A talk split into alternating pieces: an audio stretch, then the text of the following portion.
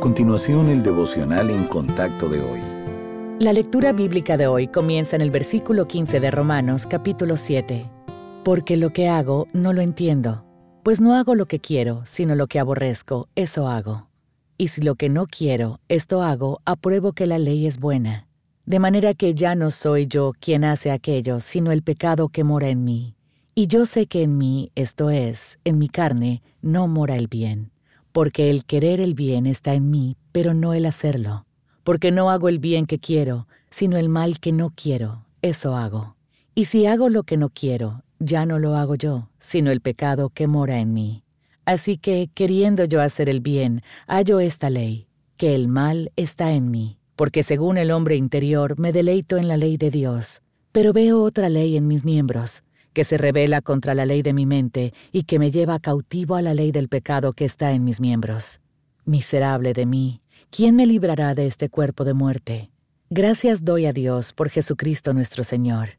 Así que yo mismo con la mente sirvo a la ley de Dios, mas con la carne a la ley del pecado. Ahora, pues, ninguna condenación hay para los que están en Cristo Jesús, los que no andan conforme a la carne, sino conforme al Espíritu. Todos podemos identificarnos con el dilema del apóstol Pablo en el pasaje de hoy. Estos versículos describen la lucha interna que tenemos con el pecado, incluso después de la salvación.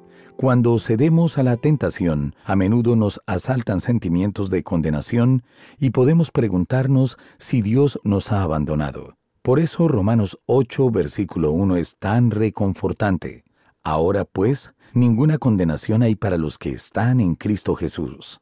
Cuando el Salvador fue a la cruz por nosotros, quitó de nuestros hombros la culpa y el castigo por el pecado y nos hizo justos. Nuestros pecados son limpiados y somos elegidos y amados por Dios. La condena está reservada para quienes rechacen al Señor, no para quienes han sido reconciliados con Dios por el Salvador.